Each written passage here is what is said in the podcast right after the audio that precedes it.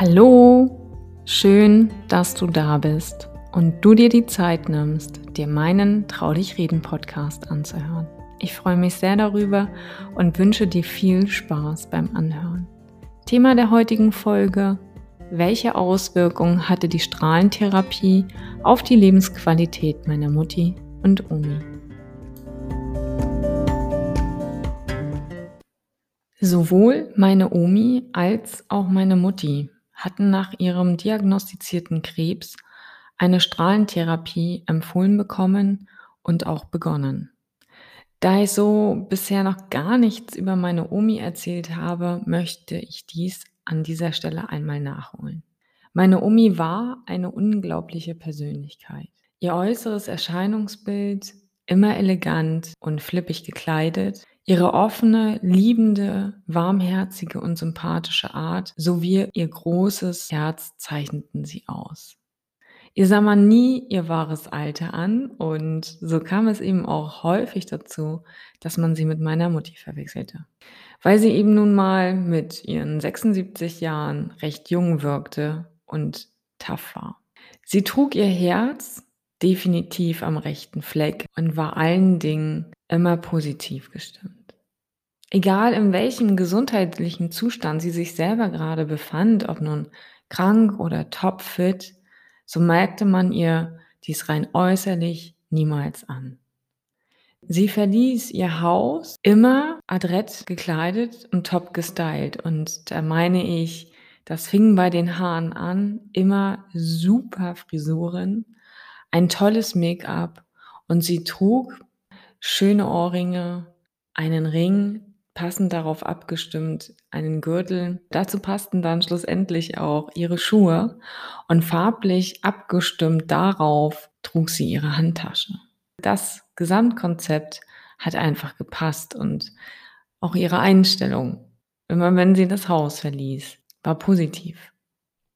Und das war natürlich insofern fatal, da viele Ärzte sie aufgrund ihres äußeren Erscheinungsbildes oft nicht ernst nahmen. Und vielleicht kennst du das ja auch. Der Blick hinter die Fassade jedoch, und ich meine, wenn dann die Akte meiner Omi geöffnet wurde, sorgte dafür, dass den meisten Ärzten der Atem stockte.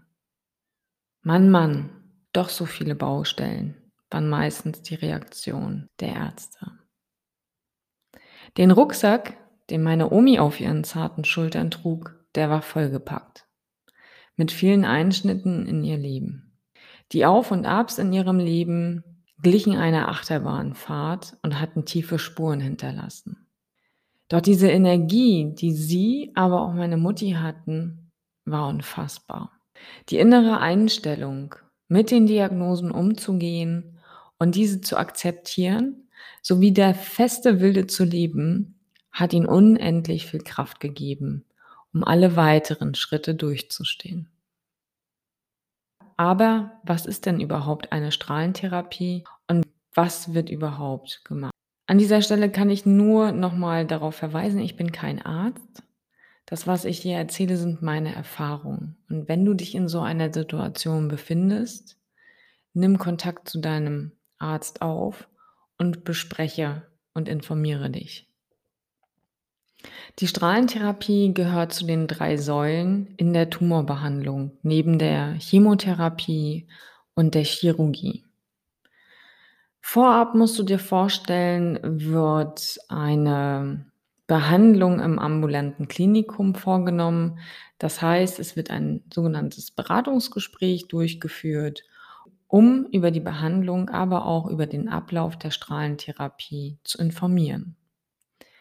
Anschließend tauschen sich die Ärzte untereinander aus, um das bestmögliche individuell auf dich geschnittene Bestrahlungskonzept zu bestimmen.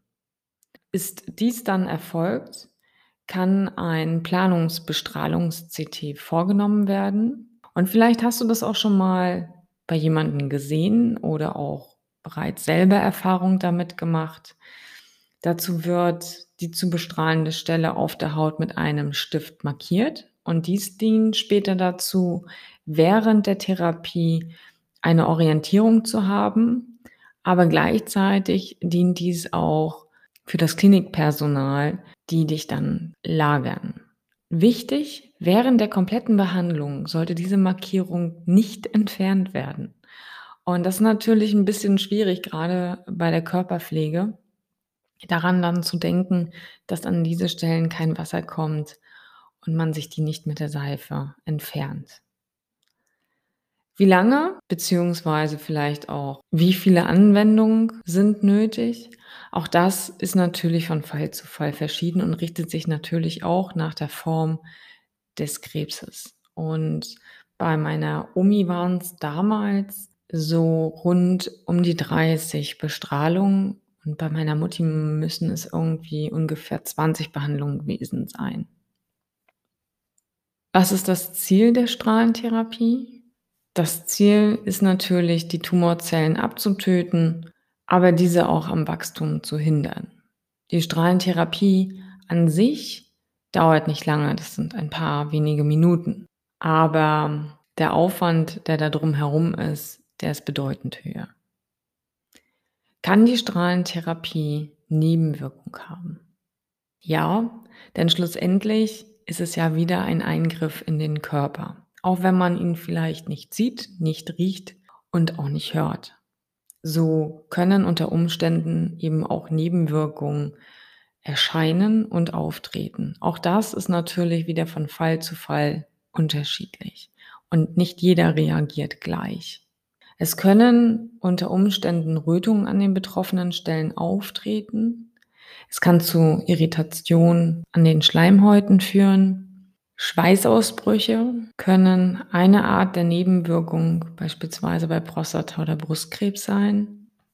Was wirklich wichtig ist, sollte eine Bestrahlung oder eine Chemotherapie bei dir anstehen, so suche auch deinen Zahnarzt auf, weil die Mundhygiene ist essentiell. Die sollte nicht vernachlässigt werden, denn Entzündung der Mundschleimhaut oder gar Knochennekrosen, die möglicherweise durch Bestrahlung oder Chemotherapie entstehen können, möchte man verhindern.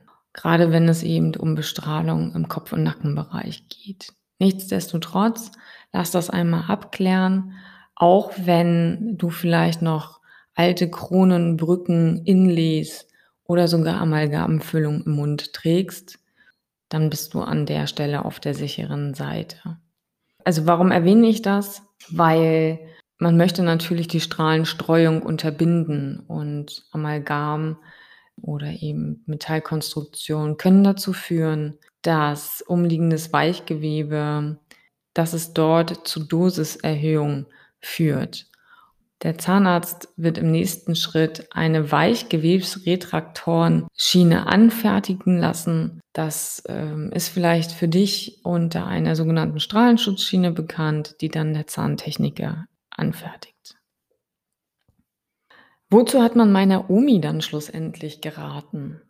Meine Omi hat in den 90er Jahren Brustkrebs diagnostiziert bekommen und sie hat ungefähr 30 Bestrahlungen gehabt. Und ihre Folgeerscheinung der Bestrahlung hatte sie bis Mai diesen Jahres, nämlich akute Schweißausbrüche. Und das waren keine gewöhnlichen Hitzeattacken oder eventuell diese, die mit den Wechseljahren einhergehen, nein, sondern solche, die sie auch tagsüber immer völlig aus der Fassung brachten und mit denen sie zu allen Jahreszeiten stark zu tun hatte und damit leben musste. Zu den ungewöhnlichsten Jahreszeiten, wo ich in den dicksten Klamotten eingemummelt saß, hatte sie Hitze. Neben Lymphdrainagen, die seitdem wöchentlich durchgeführt wurden, die etwas Abhilfe verschafften, sie natürlich jedoch nicht dazu beitrugen, dass es wegging. Versuchte sie natürlich auch mit allen möglichen Hausmitteln Herr über die Lage zu werden, um diese Schweißattacken einzudämmen. Ihre Hitzeattacken glichen meist einem wasserfallähnlichen Ausbruch. Und ich übertreibe hier nicht. Leider brachten auch die Hausmittel nicht den gewünschten Effekt, denn beim Absetzen der ein oder anderen Mittelchen war alles wieder wie zu Beginn und manchmal sogar auch schlimmer als vorher. Und das kann natürlich sehr belastend sein, denn häufig kam es dazu, dass sie sich mehrmals am Tag umziehen musste, um sich selber nicht noch was wegzuholen und sich zu erkälten. Für einen gesunden Menschen nicht nachvollziehbar. Wer meine Omi kannte, der kannte sicherlich auch sehr gut ihren Pompisel. Das war ihr kleiner Mini-Handventilator. Und dieses Teil war egal, wohin sie gegangen ist und sie ihr Haus verließ, immer mit von der Partie.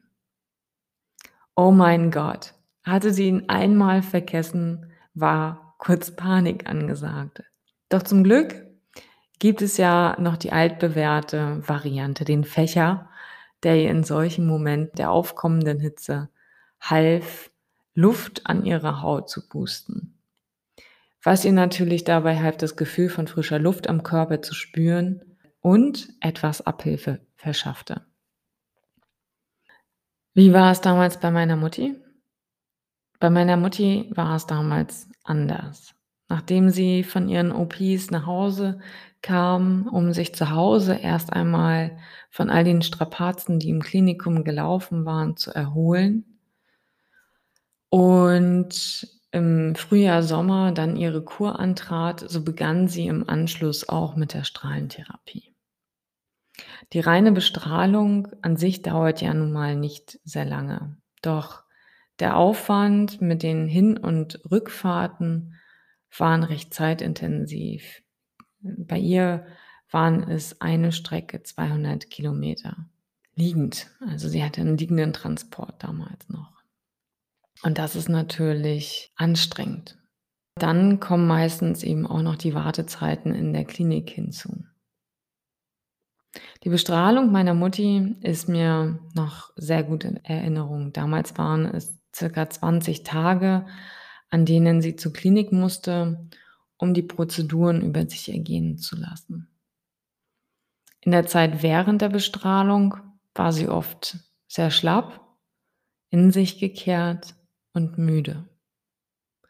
Magenschmerzen, Niedergeschlagenheit begleiteten die Prozeduren und Appetitlosigkeit war von da an auch ein Begleiter. In der Zeit, als meine Mutti zur Bestrahlung sollte, haben sich mein Vater und meine Mutti in der Nähe von Berlin eine Ferienwohnung genommen, um eben die Strapazen der Anreise und der Rückfahrt so kurz wie möglich zu halten. Denn über 200 Kilometer Autofahren, eine Strecke, ist natürlich schon ein Höllenritt. Und so hatte man eben die Möglichkeit, dass sie innerhalb von 20 Minuten in der Klinik war und zurück oder retour eben auch. Was war bei meiner Mutti noch besonders? Ich hatte ja vorhin schon einmal erzählt, was für Nebenwirkungen auftreten können, beziehungsweise woran sollte man denken, wenn eine Strahlentherapie oder Chemotherapie notwendig wird. Und bei meiner Mutti war es damals so, sie hatte noch alte Amalgamfüllung, also sie war beim Zahnarzt. Und da ich Zahntechnikermeisterin bin, habe ich ihr dann eben einmal die kompletten Zähne restauriert. Das heißt, ich habe ihr ein paar neue Kronen gemacht, ein paar neue Inlays und die alten Amalgamfüllungen wurden entfernt, um an der Stelle eben sicher zu gehen, dass dort nicht Weichgewebeschädigungen auftreten oder Knochennekrosen. Hatte die Bewandtnis, da sie, ähm, ich hatte ja vorhin gesagt, gerade Tumore im Schulter-Nackenbereich und da sie ja am Oberarm ihre Fraktur hatte, war es natürlich für mich auch sehr wichtig, dass man an der Stelle eben agiert und das einmal erneuert, bevor die Strahlentherapie schlussendlich beginnen konnte. Auch wenn die OPs überstanden sind und täglich Fortschritte stattfinden, so beginnt mit einer Strahlentherapie der Weg manchmal wieder von vorn.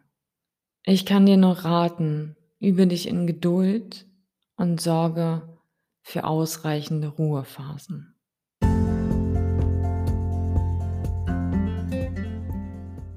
In diesem Sinne, meine Lieben, das war meine sechste Podcast-Folge. Hab eine schöne Zeit und bleib gesund, deine Caroline.